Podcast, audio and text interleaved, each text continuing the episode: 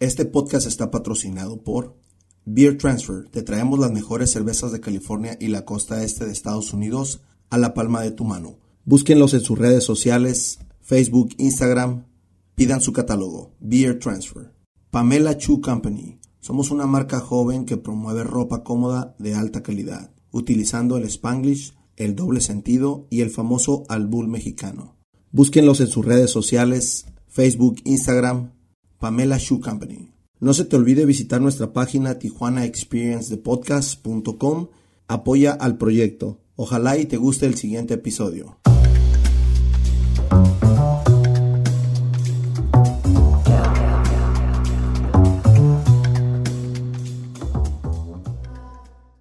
Gracias por aceptar la invitación a Tijuana Experience. ¿Cómo están? Hola Francisco, muy bien.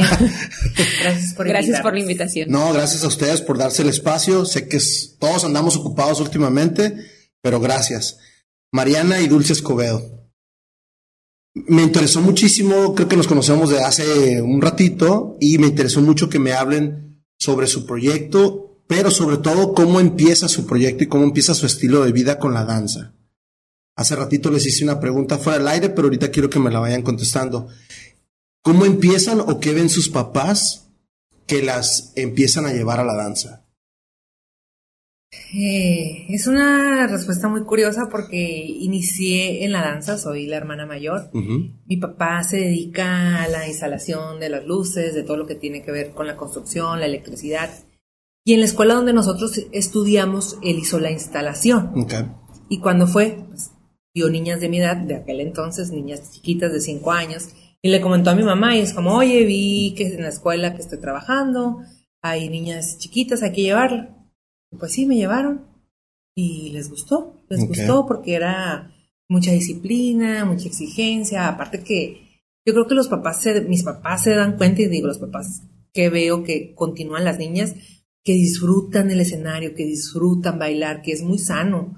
Tener una disciplina, tener una actividad extraescolar, es, son, te, hace una gran diferencia en la educación de los niños que tengan una experiencia en las una artes. Actividad, Exacto. Una actividad extra. En tu caso, Mariana, obviamente ya ves a tu hermana y dices, yo también yo también quiero. Sí, justo eso. Veía que llevábamos a mi hermana a, las clases y bueno, también me fui interesando y a los seis años yo comencé con mis clases de danza. De lo que preguntas de mis papás, también ellos, mi papá es ingeniero electromecánico, mi mamá se dedica al hogar y estudió para educadora. Okay pero siempre han estado como muy interesados en el ámbito artístico, mi mamá en el teatro, en la poesía, y mi papá tal vez no tanto como practicando o ejecutando algún arte en específico, pero sí como... ¿Aficionado o algo? Sí, aprecia mucho estar en el, en el teatro, asistir a cualquier actividad, la música, entonces siempre, aunque ellos no directamente lo ejercían, sí tenían un gusto y un interés. Entonces, al ver que, que nosotras pues teníamos esa esa actividad, sumado a que fuimos seis hijos y que ellos muy jóvenes también como, bueno, tienen que tener algo. Algo que hacer. Ocupamos espacio.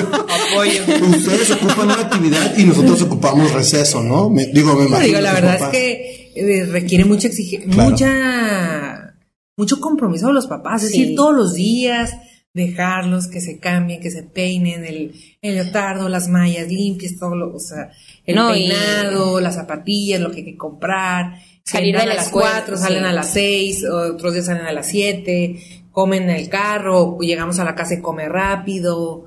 O sea, es un, la verdad, mis respetos para mis papás, que, qué compromiso y qué, o sea, cuál sea la palabra correcta para decir, no, no, fíjate que lo, lo, marcan muy bien las dos porque sí es un compromiso de los dos, de las dos partes. Tanto el niño que sea entregado o por lo menos que se divierte, que lo disfrute y del papá que cumpla los horarios y todo lo que dijiste ahorita, muy bien.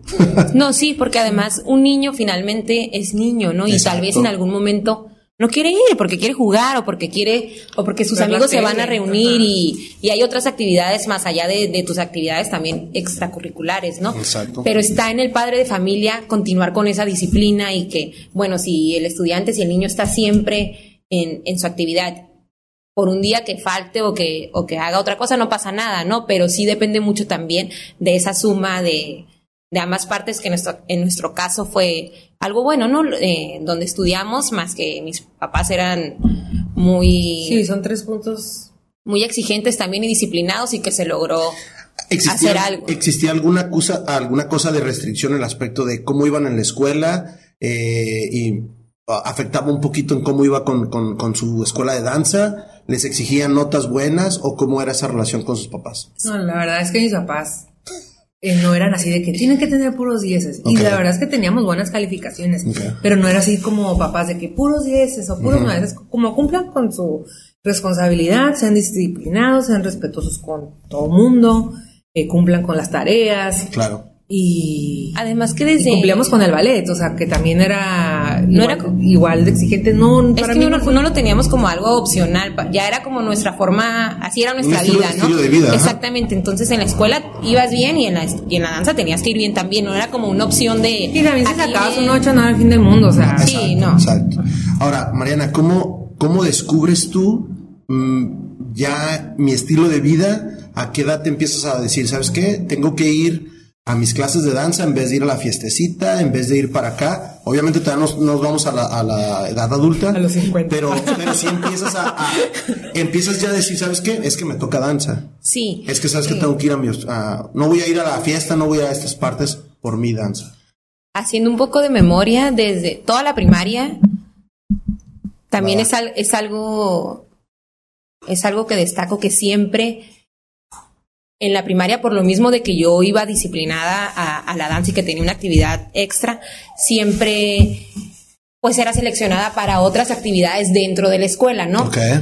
Cosa que a mí me gustaba y decía, bueno, voy a exactamente y voy puedo, a ¿no? y puedo hacerlo entonces siempre fue algo que, que me sumó y que era como qué bueno que estoy haciendo también la danza porque gracias a eso voy a esta parte o me llevan acá o formo parte como de algo representativo de la escuela donde estudiaba ya en la secundaria las cosas cambian un poco porque empiezan las actividades de realmente de, de mis amistades que, que siguen siendo mis amistades realmente solo una una amiga hacía una actividad igual que yo. Parece, ajá. Los demás realmente, pues tenían sus actividades en casa, pero no tal cual como un horario que tenían que cumplir de danza, de música, de, lo, de otra actividad, ¿no?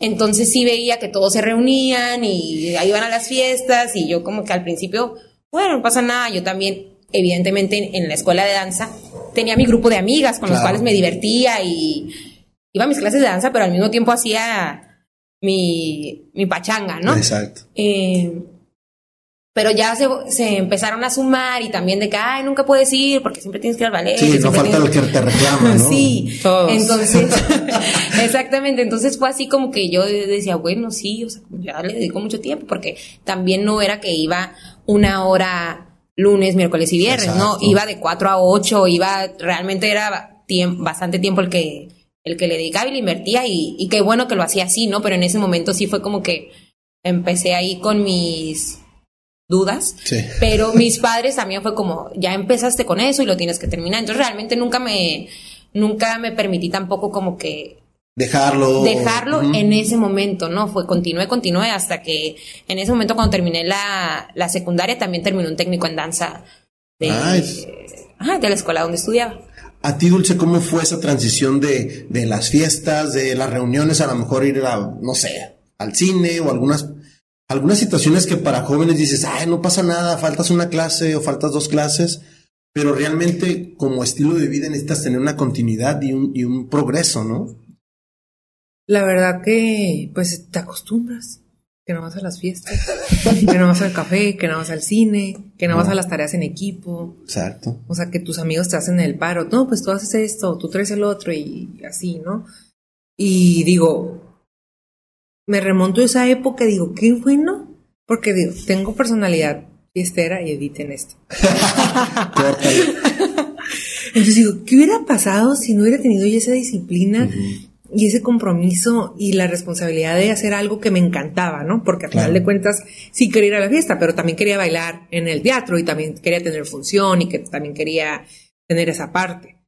Entonces pesaba y siempre ganaba más que quería bailar en el teatro, que quería terminar mi carrera, que me encantaba dar clase, que me encantaba hacer coreografía. Entonces digo, eso me alejó de situaciones que en la, adolescencia, en la prepa se vive, ¿no? Que andaban, yo recuerdo que digo, las, mis compañeras de la edad pues se la pasaban dando la vuelta y que esto y que el otro, digo, bueno, o sea, a final de cuentas, ¿qué se saca de provecho de eso? Y la vida, todo tiene una etapa. Digo, y después me gradué y ahora soy profesional y pues sigues, sigues disfrutando de la fiesta, ¿no? Pero ya con una, con una carrera, con una profesión que te da pues para vivir, que es lo que, una motivación por el, por el motivo por el que vives, ¿no? Claro. Que es, entonces creo que a final de cuentas, qué bueno que fue así. Y ahora que están, digo, ya es como, platicando entre nosotras y, con mi mamá, que obviamente es una generación más grande, le digo, no, ahora sí ya choché. Le dije, porque entiendo, digo, entiendo, veo qué importante es que los niños y los adolescentes tengan una actividad extra.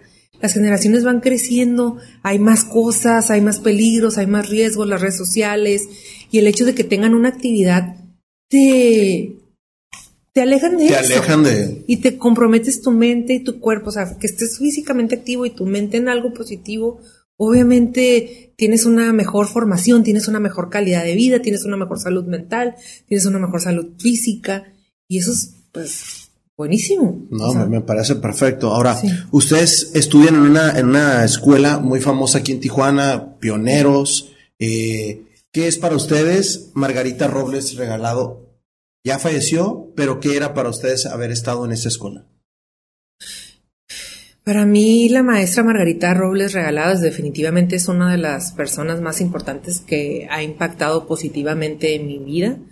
Eh, estoy muy agradecida de, muy agradecida por eh, lo que significó en mi vida, ¿no? Y por cómo, cómo nos enseñó y nos inculcó este amor a la danza y sobre todo hay algo que digo, tú puedes hablar y tú puedes decir y que sí, que, que fue pionera de la danza en Baja California y premios, reconocimientos, pero algo que nadie me puede decir y que no es porque lo veo en la pared o no es porque lo veo en, las noticias o por lo que dicen aquí o por lo que dicen allá, es lo que mis ojos vieron desde pequeña, es que era una persona entregada, era una persona disciplinada, con un amor al arte, hasta los últimos días de su vida yo vivo por la escuela donde estudiamos. Yo pasaba a las 3 de la tarde, el carro de la maestra ya estaba ahí. Yo regresaba y el carro de la maestra estaba ahí. O sea, era una cosa exagerada de disciplina y pues la pasión con la que enseñaba, con la que nos compartía y nos contagia, te digo, te lo platico y me llena de emoción porque, porque es algo que sé que se quedó en mí. y es una relación muy estrecha la que tú tienes como alumno maestro, ¿no? Sí. ¿Tú también estudiaste en la misma academia al principio o algo así? O? Sí, no, estudié ahí 15, 18 años, o sea, estuve... no, pues toda una vida. Sí, sí, sí, sí. Y definitivamente el orgullo de, de, haber compartido con ella, y sí, como comenta Dulce, el, el, orgullo de lo que ella hizo y de la trayectoria y de que es pionera, eso lo, lo tenemos ya impregnado, ¿no? Pero también cuando ella falleció también empecé como a recordar muchas cosas que también viví de niña con ella y de que sí, siempre era la maestra súper exigente y que llegaba y todos marcando el paso, ¿no? Muy, muy disciplinada. Pero al mismo tiempo podía ver en ella la dualidad del ser humano que era, porque sí, obviamente era una maestra y una maestra de la vieja escuela, como comentábamos hace ratito, pero también tenía otro lado, que es su lado Margarita Robles persona, ¿no? Y que me tocó mucho eh, verlo porque cuando yo era más pequeña, salía a las, no sé, siete de la noche y Dulce salía más, más tarde. tarde. Pero claro que mis papás no daban dos vueltas para recogerme, ¿no? Me esperaba ahí hasta que terminara Dulce. Entonces, ese tiempo que yo no estaba en clase, que estaba en, en, la primera planta de la escuela esperando que llegaran por mí, yo convivía mucho con la maestra. Ah, y era la única niña que se quedaba, porque era la única que tenía una hermana que salía más tarde, ¿no? Entonces, logré convivir mucho con ella en ese lado humano de persona que, que también la recuerdo con mucho cariño y con mucha nostalgia de, de verla y que ahora yo con mis estudiantes también me veo muchas veces como, ay, sí, sí, sí. estoy siendo como la maestra era conmigo, amorosa y y muchas otras cosas acogedoras. En Que no es el mismo estar contando y estar dando órdenes nada más, ¿no? Exactamente. Ok, ok. Ahora, Entonces se, se, se crean esas conexiones, ¿no?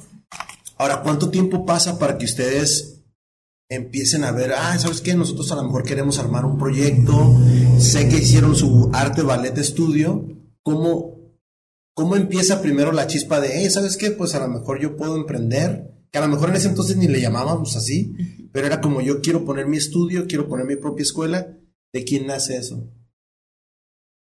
La verdad es que surge la idea de mi mamá, o sea, de arte, de ballet, estudio. Pero pero yo, por ejemplo, desde pequeña yo sabía que me encantaba hacer coreografía, que me encantaba enseñar. O sea, tengo seis hermanos, entonces ahí tenía mi cuerpo de baile completo. Y mixto. Y, mixto, ajá. Hombres y mujeres, o sea, muy curada. Y yo sabía que me quería dedicar a eso y platicando con mi mamá, siempre yo decía, yo quiero estudiar la licenciatura en danza.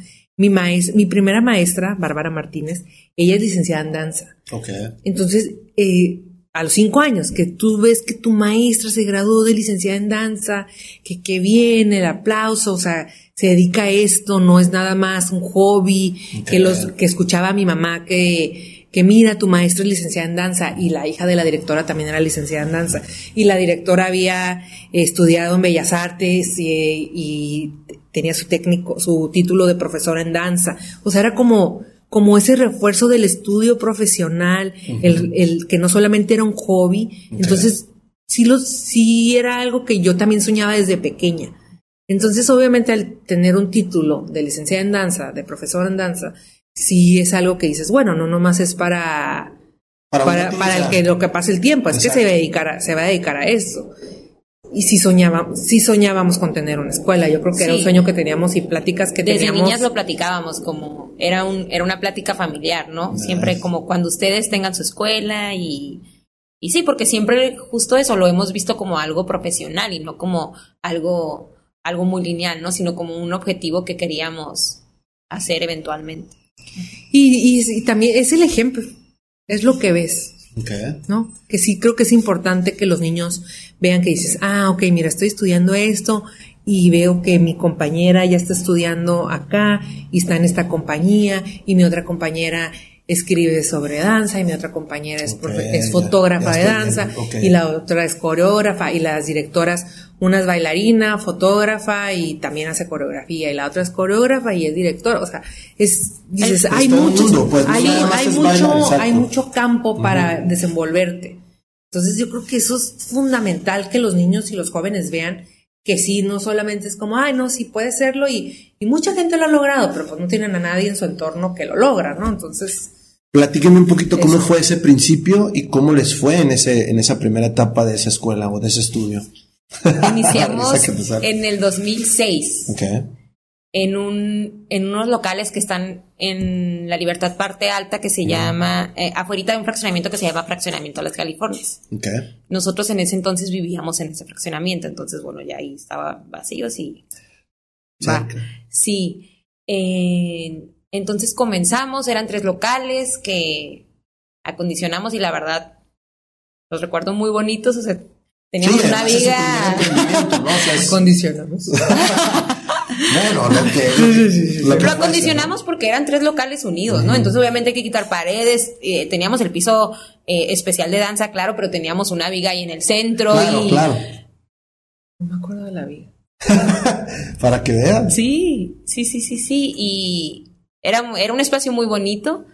Comenzamos y la verdad es que estuvimos únicamente un año, porque después de ese ciclo empezaron las situaciones aquí en la ciudad de inseguridad difíciles.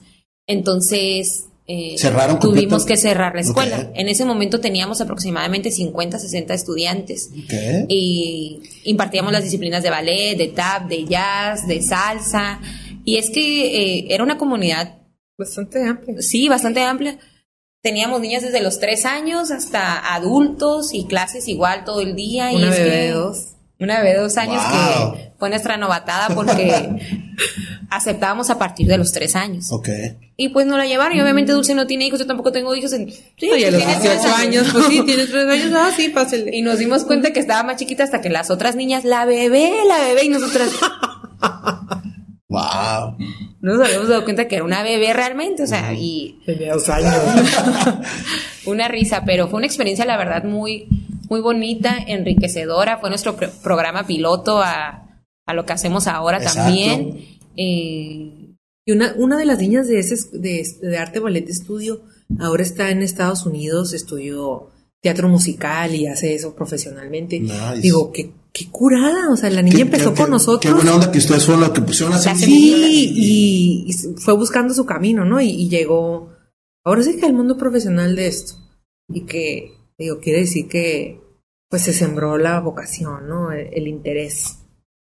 Ahora, tú te dedicas, te quedas aquí en Tijuana a estudiar, tú te vas a Puebla y tiene otra hermana que se va a Ciudad de México. Sí. ¿Cómo deciden, yo me quedo aquí, te vas para allá y la otra para allá? Pues. Ah, eh, ¿Usaron una estrategia o.? Fue sucediendo como cada quien en su vida lo que, lo que iba, pues no sé, queriendo hacer. Dulce bueno, Dulce a la par de la licenciatura en danza también estudió relaciones internacionales, entonces ella está en UABC. Yo había estudiado ingeniería industrial. Ok. Y me gustaba y porque eso... y ya estuvo, ahí está la risa, ¿no? Me gustaba, pero... No, me gustaba y es un ambiente en el que yo estoy muy familiarizada por lo mismo de que es el ambiente de, de mi papá, de mis hermanos y también desde niña siempre he estado ahí con él y digo, no, no trabajando, ¿no? Sino como, pues me iba con él y es algo que que tengo en mí también. Simplemente que ya a la hora de ya como decidirlo como carrera o como, sí, como mi profesión, fue ahí donde ya dije, ok, no, tengo que evaluarlo. Exactamente, y estudié tres semestres y ya eh, me salí, entonces decidí que sí quería dedicarme a, pues a la danza, exactamente, hacer mi licenciatura y busqué opciones, entonces buscando opciones fue que encontré la licenciatura de la UDLAP, que es la Universidad de las Américas en Puebla y me fui para allá en el año 2007 que fue despuesito de que cerramos Arte Ballet Estudio. Y ahorita que ustedes que me dicen las fechas, sí, ya, ya concuerda con, con, que cerraron eso. Exactamente. Ahora, ¿y tu hermana cómo deciden? Ustedes la aconsejan, obviamente ya tienes el background, tú tienes la experiencia de que ya vienes de una muy buena escuela y se va a otra muy buena escuela. Alejandra, ella eh, también desde niña igual, ella comenzó todavía más pequeña, a los tres años, en en la escuela donde estudiamos ah, y ella es una chispita. Chispita. Es la, la, sí. la que fue agarrando todo el conocimiento, ¿no? O sea. Hicimos el camino muy fácil. ella es así, una, es una lumbrerita. Entonces, siempre eh, también dedicada a la danza, disciplinada. Oye, es que se debería quedar así. Lumbrerita Escobedo, se llama Alejandra Escobedo, pero su nombre artístico es Alita. Ah, ok. Lumbrerita Escobedo. y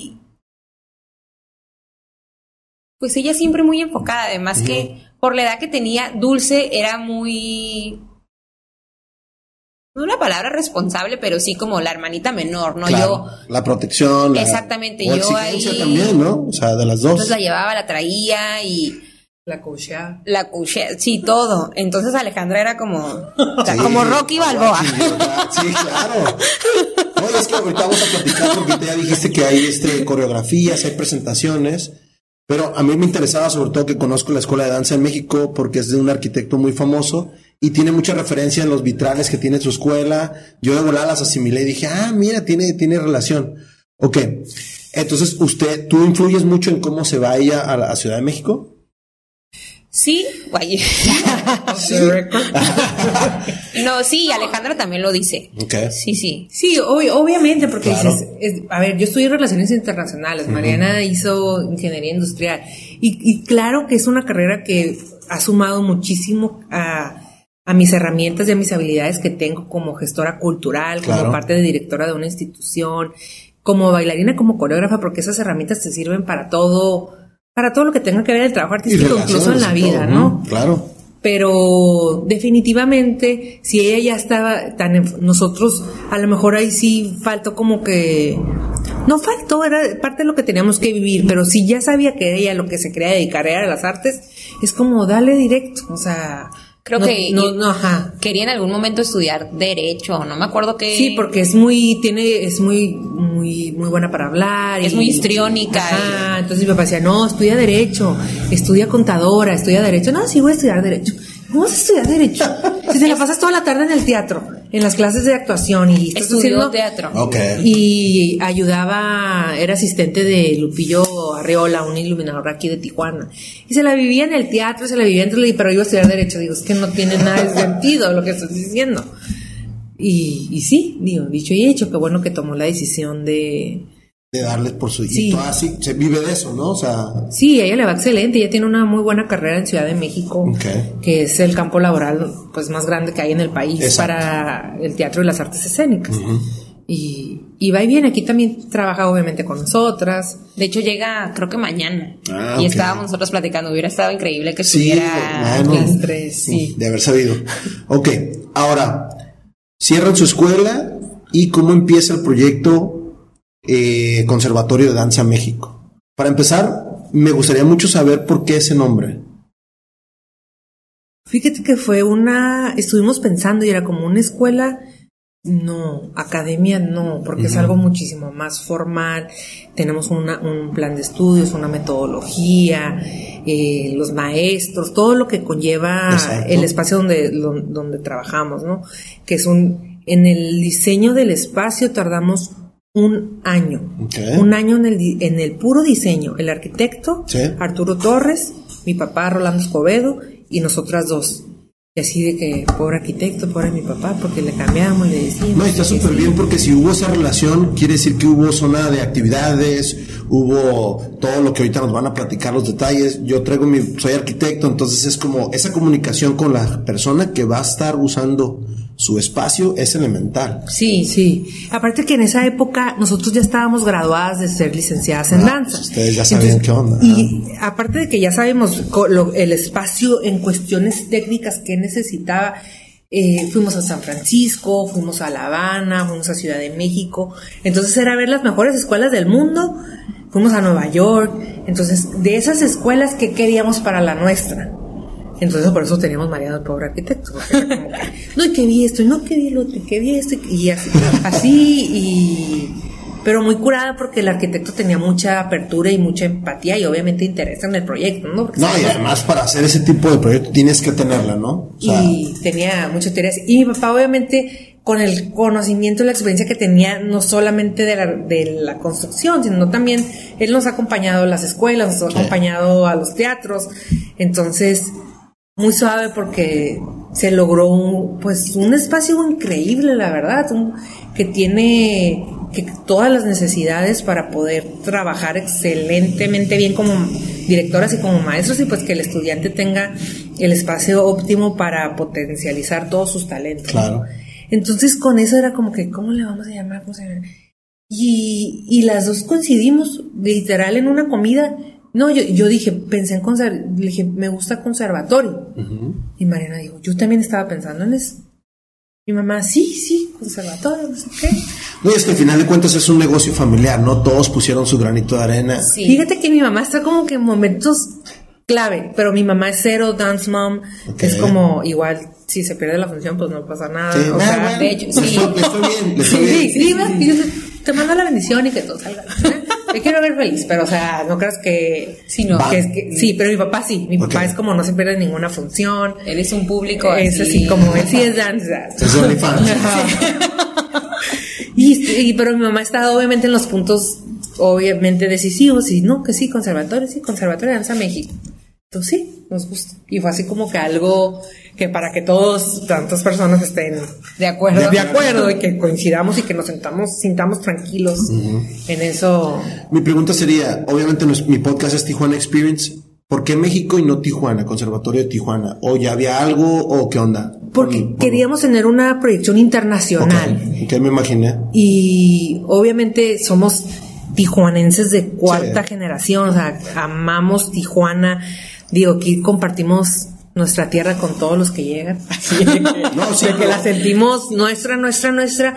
Pero sí era como, vamos Mm. a ir a, vamos a ir para acá, vamos a ir para allá y queremos que tenga una proyección Tiene, tiene más sentido más cuando, amplia. cuando ya le quieres dar un nivel art- internacional. Exacto. Definitivamente tiene más sentido. Que además Ah, estamos muy orgullosas de que pues está aquí en Tijuana y siempre nos referimos al conservatorio que estamos en el corazón de Tijuana, ¿no? Es para nosotras Sí. Tijuana No, en la zona centro, nosotros pues, crecimos sí, aquí en la INDEP. Aquí estamos. Sí, o sea.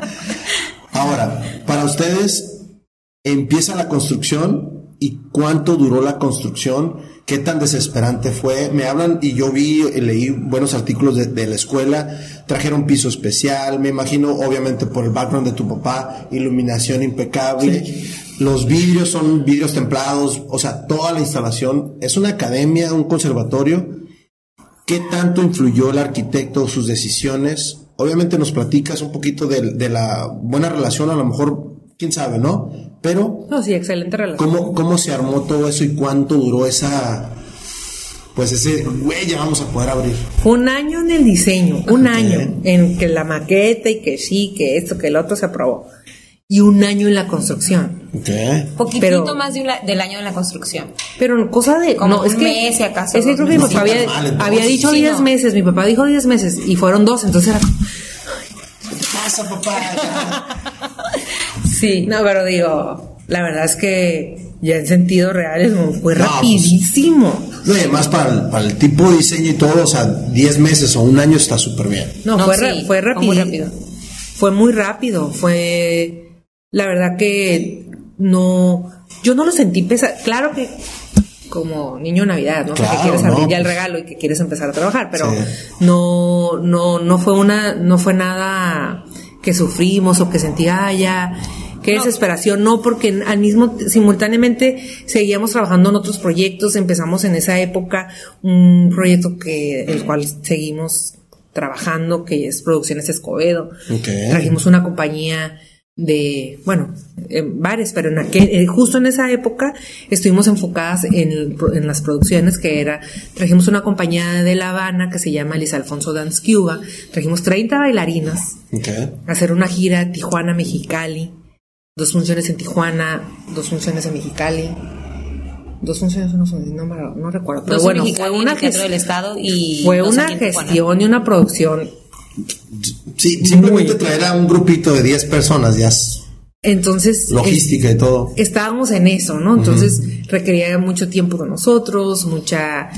¿Cómo eh, se animan a eso? Que eso sí no conocía. ¿Cómo se animan ustedes a decir, bueno, vamos, estamos armando nuestra escuela y está en, está en producción, está en construcción?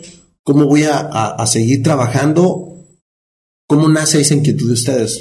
Fíjate que creo que las cosas se han ido dando, pero también otra cosa que, que he leído por ahí, que he escuchado, que me han dicho, que a veces digo, no, es que tenemos muy buena suerte y se nos han presentado los proyectos. Y dice, no, es que no es la buena suerte, es que las han- tienes que estar preparado y tienes que saber recibir la oportunidad para poder desarrollarla. Y nos hemos ido, no sé, la verdad es que nos preparamos mucho, estamos buscando siempre estar actualizadas. Y en esos movimientos es que se han abierto esas oportunidades. Eh, estuvimos en la escuela de la maestra de Luis Alfonso Dance Cuba en el 2014, 2015 14. y surge una relación y un interés de ambas partes de hacer un intercambio de colaboradores. Dices, ah, no, que sí, claro que sí, no sé qué, hacemos una gestión. Dices, o sea, no, vamos a ver cómo se hace. esto".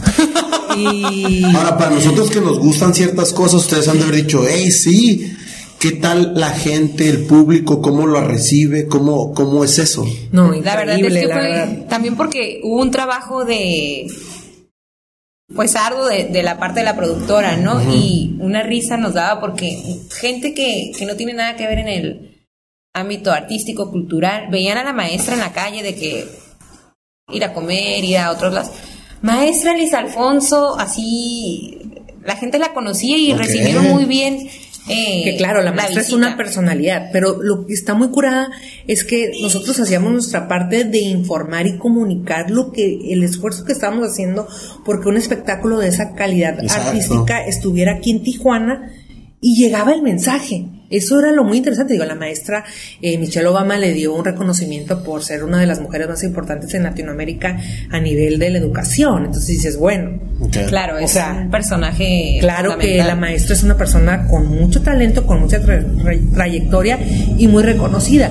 Pero nosotros que nos dedicamos a la danza y al arte, lo podemos entender y recibir el mensaje y darle el valor. Pero dices, alguien que no tiene interés o que no es su gusto o que Su no ha llegado a ese mercado, Exacto. ¿cómo, ¿cómo le da el valor? Entonces, qué curada porque lo logramos. Sí, qué buena respuesta, ¿eh? Sí, lo logramos transmitir y, Y eso, es, eso es muy importante porque es importante que en Tijuana y en cualquier parte del mundo que, que, que se alimente del arte, que haya un público. Eso obviamente es, no sé cuál sea la palabra. Pues nos nutre y también nos, mm, en general a la comunidad. Sí, nos abre puertas, se abre, se abre, puertas. Ahora ustedes eh, empiezan a ver toda esa respuesta y ya va a la par su escuela, o perdón, su, el, el, conservatorio. ¿Cómo preparan? La construcción. Ajá, ¿cómo preparan el, el tipo de actividades que van a llevar, el tipo de, de, clases que van a meter, cómo tienen toda esa distribución. Bueno, la verdad que eso sí fue una parte sencilla porque es algo lo que hemos hecho toda la vida, por lo que es algo que lo que hemos estado preparadas y por lo que estudiamos. Entonces realmente en esa parte no es era metodología es una metodología y decir, bueno, en este, en este caso, por ejemplo, en la escuela que nosotros estudiábamos estaba muy enfocada al ballet y a la danza española.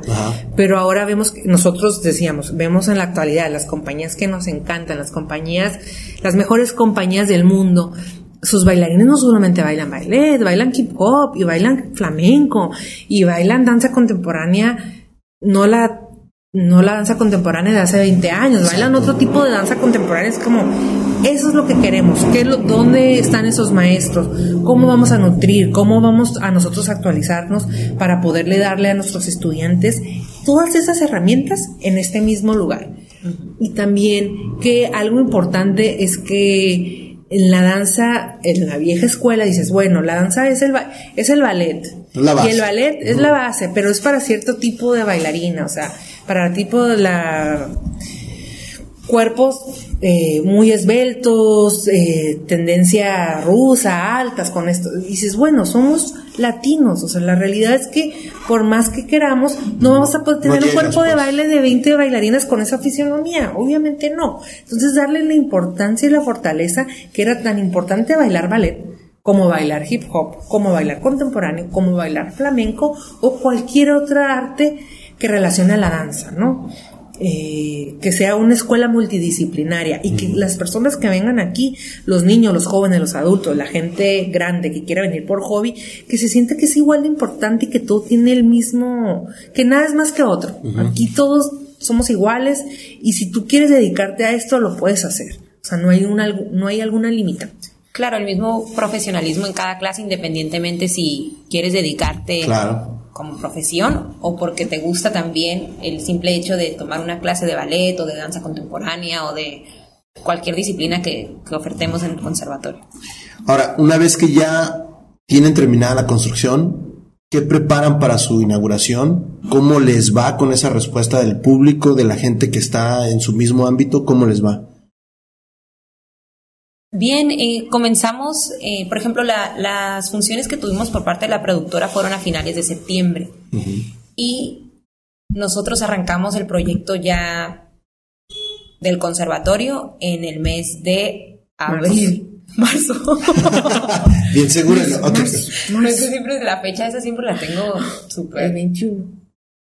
Volteada también derivado de la relación que ya teníamos con la maestra Liz Alfonso, hicimos un convenio con ella y comenzamos con un programa de Semana Santa que se llamó Spring Dance Training. Y vino el maestro Juan Carlos Peñuela, que él es un maestro colombiano que tiene una super trayectoria. Eh, es colombiano, pero radica en Nueva York desde hace 25 años aproximadamente. Nos encanta la historia de él porque llegó con una mano enfrente y otra atrás a Nueva York, creo que 25 dólares y... Y ahí se quedó. Y ahora es maestro de las grandes compañías de, que hay de danza pues y de las grandes Broadway estando ahí, pues... Y él estuvo con nosotros, estuvo también la maestra Liz Alfonso, estuvo también nuestra primera bailarina mexicana, que es como la bailarina absoluta que, tenemos, que es la maestra Irma Morales.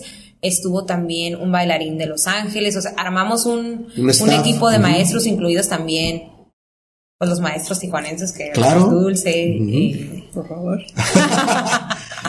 no, es que claro, al final de cuentas son las orquestadoras de todo el conservatorio, ¿no? Sí, sí, y comenzamos con eso que fueron dos semanas intensivas y la verdad que fue una respuesta muy buena. Muy buena. Muy buena.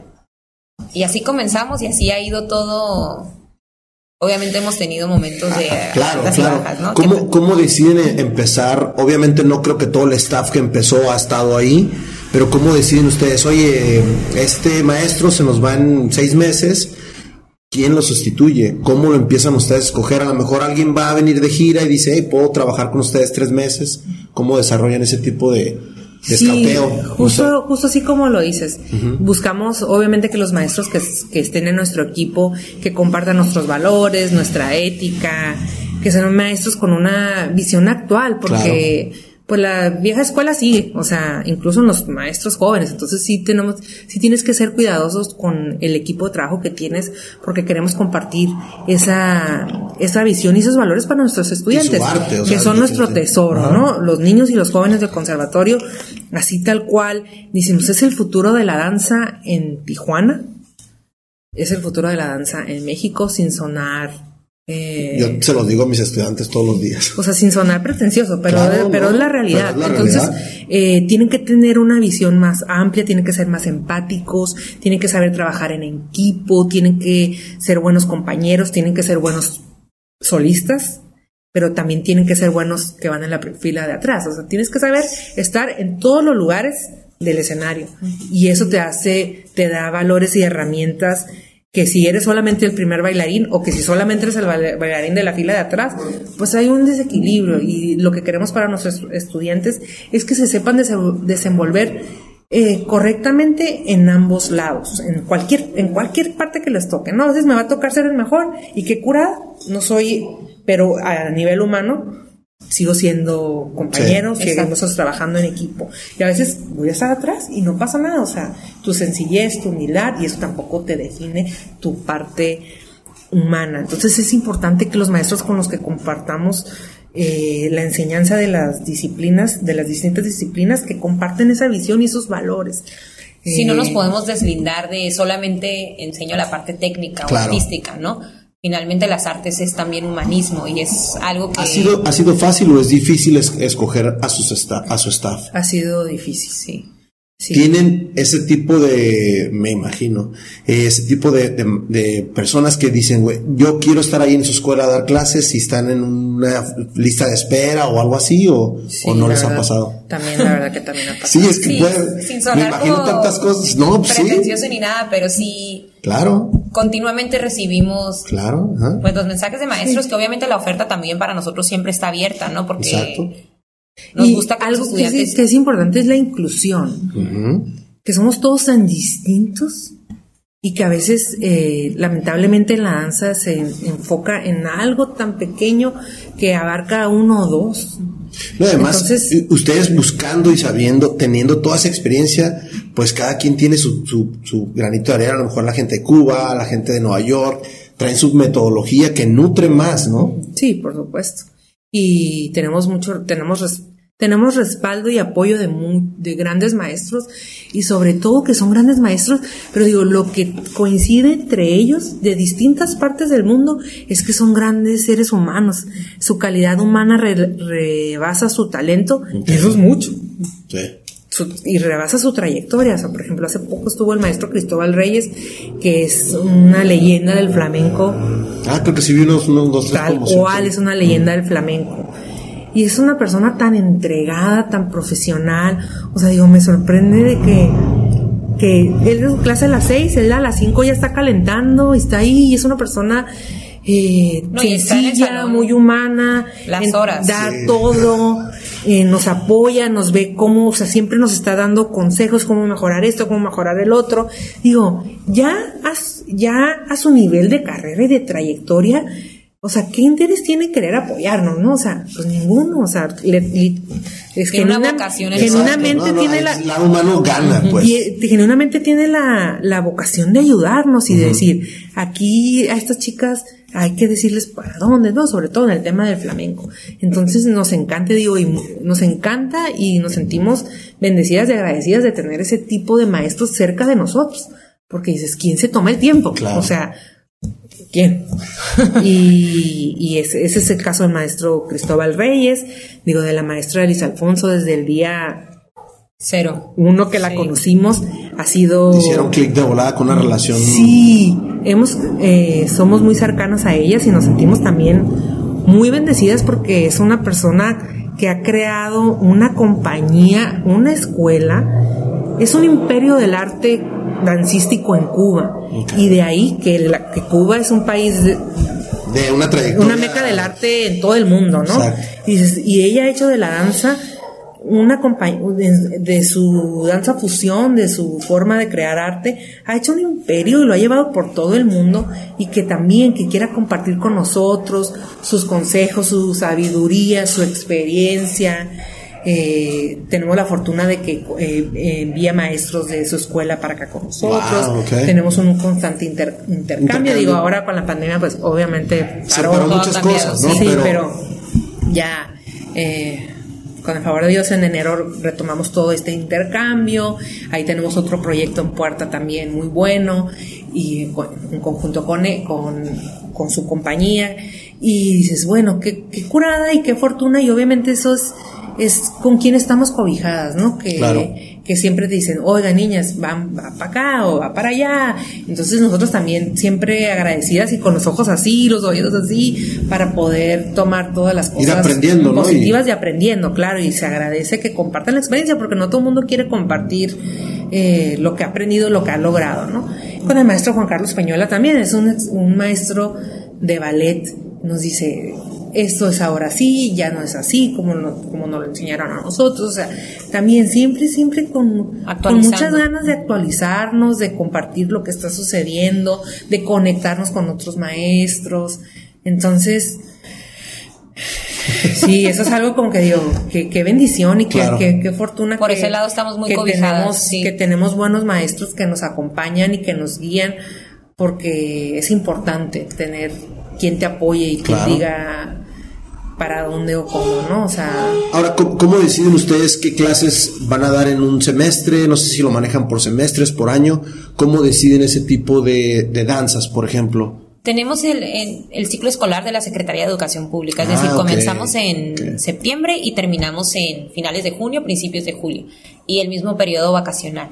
En las disciplinas que tenemos de base, porque en nuestro criterio son fundamentales para el desarrollo y la práctica de la danza es danza contemporánea, ballet, preparación física para la danza, eh, jazz, hip hop Y, flamenco. Entonces son las disciplinas que, siempre tenemos y a lo largo del, del ciclo escolar vamos nutriendo con distintos talleres, tal vez de danza contemporánea, pero distinta técnica, o de ballet, pero un cierto repertorio. Entonces vamos nutriendo pero siempre nuestros ciclos eh, incluyen estas disciplinas. Siempre se tiene el mito de que de la danza tienes que entrar desde chiquita, ¿no? Pero últimamente yo he visto que se ha desarrollado más con las personas adultas. ¿Qué me pueden platicar de eso? ¿Ustedes aceptan a todo tipo de alumnas? Sí. ¿O alumnos? La danza es para todos. Ajá. Todos. Entonces, eh, sí, para iniciar sí, sí es a los tres años por distintas características, ¿no? Que el niño tiene que ser independiente, por ejemplo, al momento de ir al sanitario, de necesidades eh, básicas. Por eso es que a los tres años comenzamos con los estudiantes. Pero a, partir de esa edad, realmente eh, todos son bienvenidos porque la danza es, sí es para todos y todos podemos ejecutarla, practicarla, vivirla, independientemente de que ella pueda levantar la pierna no sé a altura y la otra persona a diferentes. No, es, no es algo de habilidades físicas o de potencias físicas, ¿no? Es algo que, que se vive desde un sentir y desde una práctica que evidentemente... Es algo humano y es algo que es para... Y todos somos diferentes. claramente. Y sí, hay una técnica y hay un proceso, pero cada cuerpo tiene la habilidad de ejecutarla desde un, proceso diferente. Entonces, sí, todos son bienvenidos. Eh. Nosotros en el conservatorio tenemos mm, en este momento tres clases para adultos que, que nunca han bailado. Y la verdad que está muy curada porque son eh, jóvenes adultos y adultos jóvenes, adultos jóvenes. Eh, muy comprometidos y está muy suave ver el proceso. a un conservatorio es porque le estás dando, exacto. Sí, y, y, vemos el progreso y vemos el, el, goce y el disfrute con el que lo hacen y obviamente para nosotros eso es muy satisfactorio y, y curada porque dices, el, este espacio está cumpliendo su función. No solamente es para los niños, no solamente es para los adolescentes, sino es para la comunidad en general que tenga el deseo de aprender y ejecutar el arte danzario, la danza. Claro. Y lo curada es que va a ser en un espacio adecuado y con buenos maestros. Pues que no, que te evitan una lesión, que te evitan una mala postura de cuerpo, que también es obviamente ya no es lo mismo para un niño que para un adulto. Hay que tener un buen maestro al frente y en un, en un piso correcto. Hace poco fueron unas dos chicas a inscribirse y les pregunto, ¿ya han practicado? Iban a la clase de ballet, ¿no? ¿Ya han practicado ballet? No, siempre nos ha gustado, nunca lo hicimos y lo queremos hacer profesional. Y vamos, bienvenidas. sí.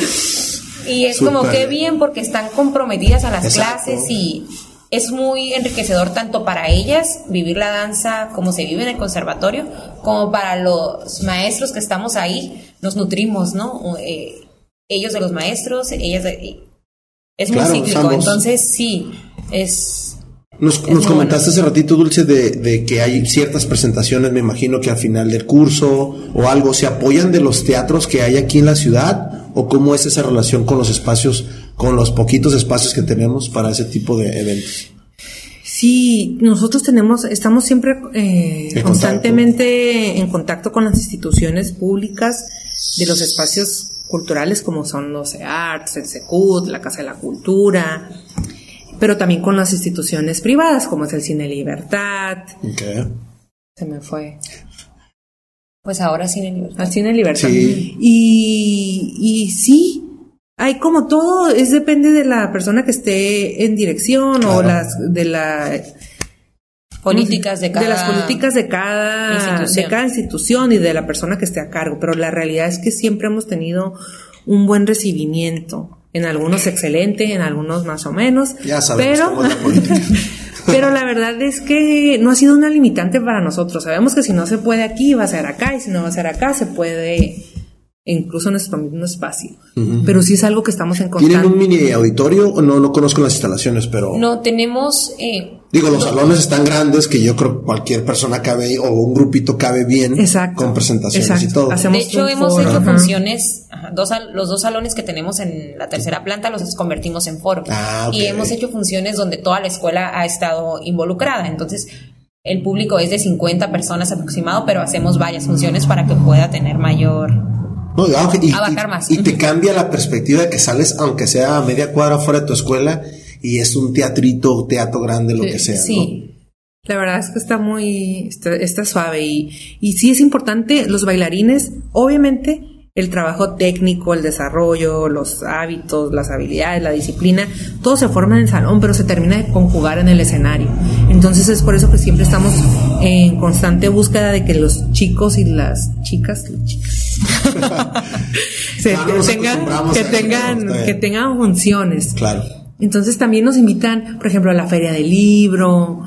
Eh, ok, eventos. Hay muchos, exactamente, a eventos culturales de la región y eso para nosotros es maravilloso porque es una oportunidad de que los chicos estén en el escenario y que, y cada pues, que, crezcan, ¿no? Y, que, y, que, exactamente, que a veces van a bailar en, el, en la sala de espectáculos del Secut, la cual es maravillosa, increíble, lo mejor que tenemos en la región, pero a veces hay que ir a bailar a la ópera en la calle y el escenario va a ser distinto. Y el formato diferente. Pero y el público más cerca es otro, pero igual de enriquecedor. Ahora, ¿qué es mejor para ustedes? ¿Estar en el escenario o ya estar acá, atrás bambalinas, eh, dirigiendo, coachando? ¿Qué es para ustedes eso? ¿O qué es mejor para ustedes? es, sí, es complicado, pero ambas se pueden disfrutar. En mi caso, pues también me gusta estar en el escenario y me gusta eh, estar como ejecutante, como bailarina y lo disfruto. Pero también la otra parte, como ver el proceso de cada estudiante y también se viven desde lugares diferentes, pero ambos se disfrutan. Y ahorita, en este momento, siento que lo puedo disfrutar a la par. Tanto estar como detrás del escenario como en el escenario. Es, es algo es algo mágico, por ejemplo, cuando vas a bailar, es un nervio y es una emoción y te preocupas que sí, porque esto, que porque la interpretación o porque miles de cosas que como bailarín y como intérprete tienes que transmitir al público o quieres lograr o la exigencia que, te, que te pide el coreógrafo, el maestro o incluso tú misma, ¿no? Y pero cuando eres el, el, coreógrafo, el director o el maestro, esos nervios y esa emoción sigue igual. Sí. O sea, o hasta sí, es como, qué, qué, increíble que esa misma nervio y esa misma emoción que tengo cuando lo hago yo, lo puedo sentir, pero ahora por medio de ellos.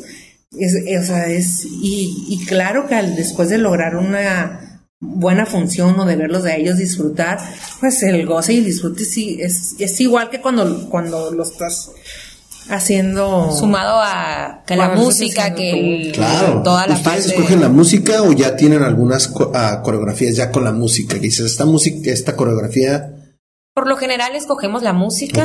Ha habido piezas por ejemplo en el caso de Dulce como coreógrafa que es música que es especial para para sus coreografías y que ella en conjunto con los diseñadores sonoros lo digo sí siempre respetando la parte del, del músico no pero como en colectivo de lo que se busca para la pieza. Entonces, sí, eh, en, por parte del conservatorio, por lo regular es música que, que tenemos y que escogemos cada maestro, ¿no?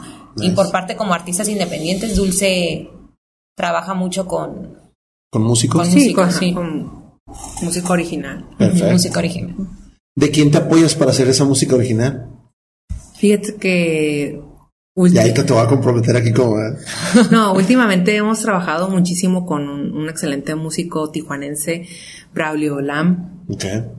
Y, y pues que está, es, es muy curada porque son morros con los que trabajamos y tanto nuestro equipo de, de, músicos, de fotógrafos, Mariana acaba de terminar su maestría en fotografía, entonces ahora es fotógrafa de danza. Y, y, digo, está curada porque vamos creando un círculo muy cercano de profesional, pero que al final del día terminamos siendo muy, bueno muy buenos amigos porque compartimos mucho tiempo juntos, tenemos una misma visión artística, un mismo interés profesional, entonces se crea una... una relación. sí, una, y una relación pues estrecha y creamos una comunidad de artistas eh, que nos apoyamos unos con otros y pues está muy curada, está muy curada. Ahora, ¿qué es para ustedes, las dos, ser codirectoras de su propio conservatorio? Es una responsabilidad que... Se me quedaron muy serias no, creo que... Por ejemplo, he, he estado trabajando, colaborando en otros lugares, ¿no? Y siempre siempre con el mismo compromiso de si voy a impartir una clase, pues con mi ética profesional, ¿no? Pero ahora estando, como dices, dirigiendo mi propio espacio, Exacto. sí implica mucho más responsabilidad y mucho más... El compromiso creo que es igual, sino la responsabilidad de los detalles, de las cosas, de, de los objetivos que buscas, de que debes saber todo lo que está sucediendo en el espacio, tanto con los estudiantes, como con el personal, como con el espacio, como con, con todo. Entonces, me gusta, lo disfruto, estoy comprometida con, con el conservatorio, pero sí es una responsabilidad grande que, que me gusta asumir y que Sí, a veces es como... no, pero lo disfrutas, ¿no? Al final de cuentas. Pero que a la par, como lo comparto también con... O sea, lo comparto y además no lo comparto con cualquier persona, ¿no? Sino con mi hermana es algo que, que también me... A mí me da apoyo y me da impulso para cualquier cosita, es como, no, resolver y, y tanto disfrutar y resolver a, a las situaciones que se presenten. Nice.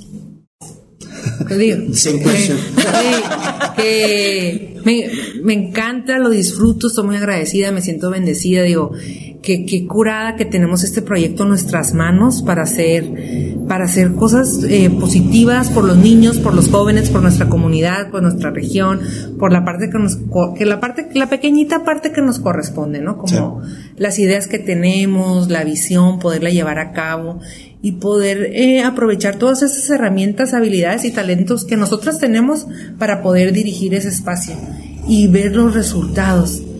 Eso es maravilloso, dices. Ahora, eh, de, las primeras de las primeras generaciones que tenemos, hay dos chicas que ahora están en España, están estudiando la licenciatura en danza.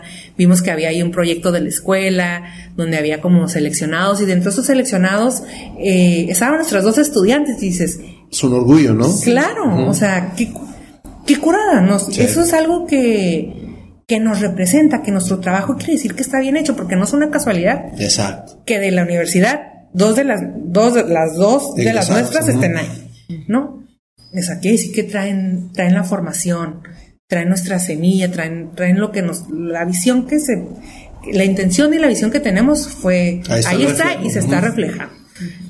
Eh, hay otra chica que está estudiando la licenciatura en danza en Monterrey y también una chica súper disciplinada, súper respetuosa, con una vocación y un enfoque así que dices, esa niña va a llegar muy lejos. Entonces, eso es, algo que dices, que, suave. Y también hay cosas de las que hemos tenido que, aprender, áreas, de oportunidad, áreas de oportunidad y de las cuales también somos responsables. Entonces, eh, es ahí un balance, un balance, pero, pero sí definitivamente eh, es un balance, es un aprendizaje, es experiencias pero las cosas positivas sobresalen. Sobresalen. dices, ya el hecho de que en cinco años haya tres chicas eh, para ustedes que están ya en, el, en la parte de la licenciatura en danza, para nosotros es, es satisfactorio. Y, y, no va por la parte del ego. Es que curada que pudimos a jóvenes que a lo mejor tenían interés de otra cosa, de enfocarlas y que les gusta, que les gusta, y tanto les gusta que lo están haciendo y lo están haciendo muy bien, las tres.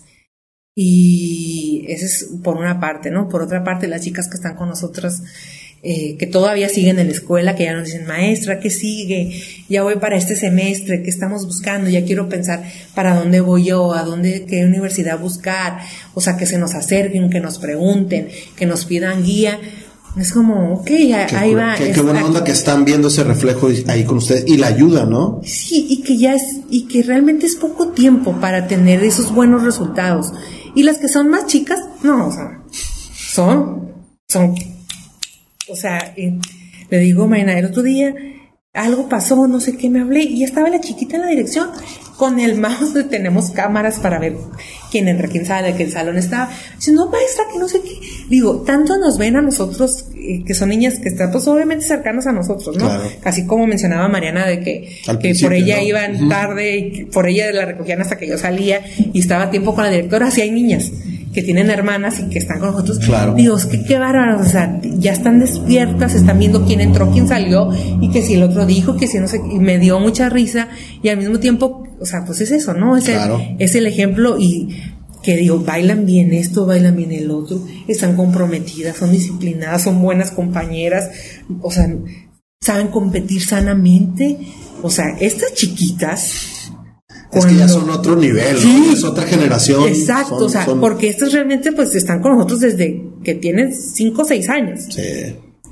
Y si las grandes que llegaron con nosotros a los 14, 15, se están, se están logrando muy buenas cosas, ahora qué va a pasar con estas chiquititas.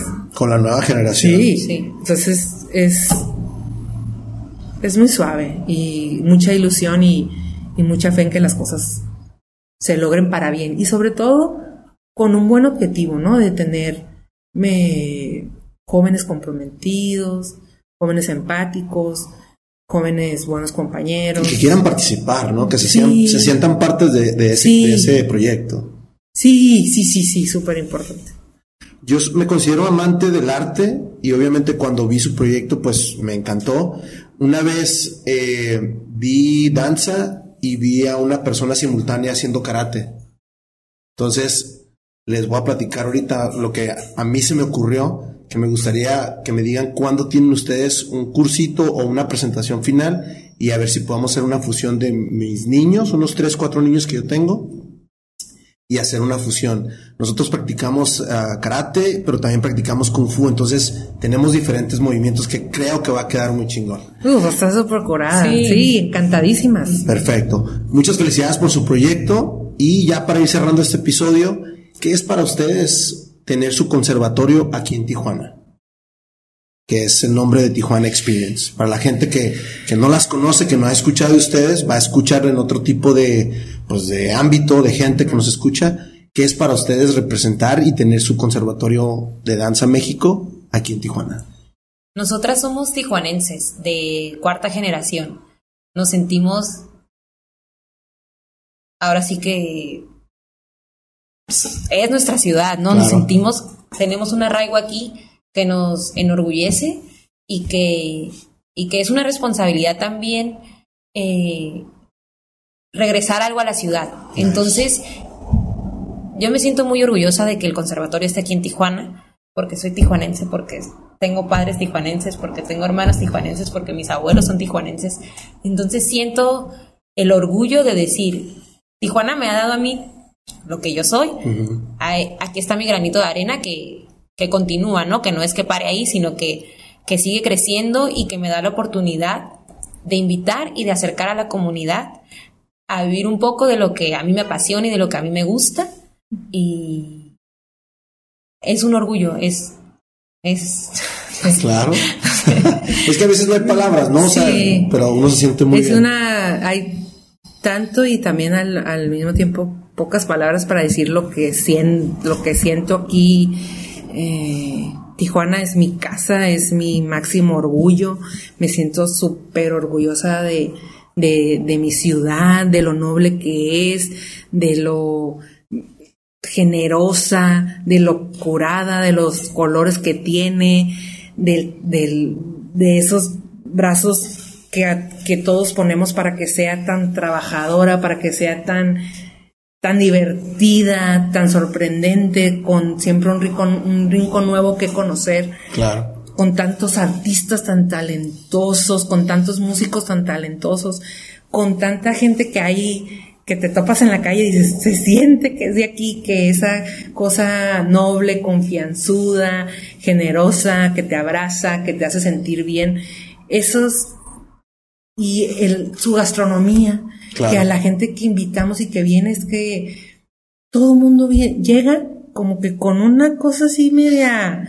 con una expectativa, pero... no, y se van cuando nos vuelven a invitar, queremos regresar, todo, qué, qué, bella ciudad, qué curada, bella en lo que sabemos que para lo que nosotros es bella, ¿no? Y pues bueno, eh, de aquí soy, de aquí es mi familia, de aquí es mi abuela. Eh, aquí hemos, aquí he vivido, aquí he crecido, aquí me he educado y me, encanta poderle regresar un poco de todo lo que nos ha dado. No, pues vamos a poner su información de su escuela, del conservatorio, o a toda la información que tengamos. Visiten su página que está muy divertida, la estuve checando. Toda la información está ahí, está muy friendly la, la página, entonces a mí nada más me queda agradecerles por su tiempo y sobre todo por todo lo que están haciendo por las generaciones nuevas y como dijeron las jóvenes, no tan jóvenes, pero creo que estamos desarrollando una Tijuana muy chingona, para mi gusto. Gracias.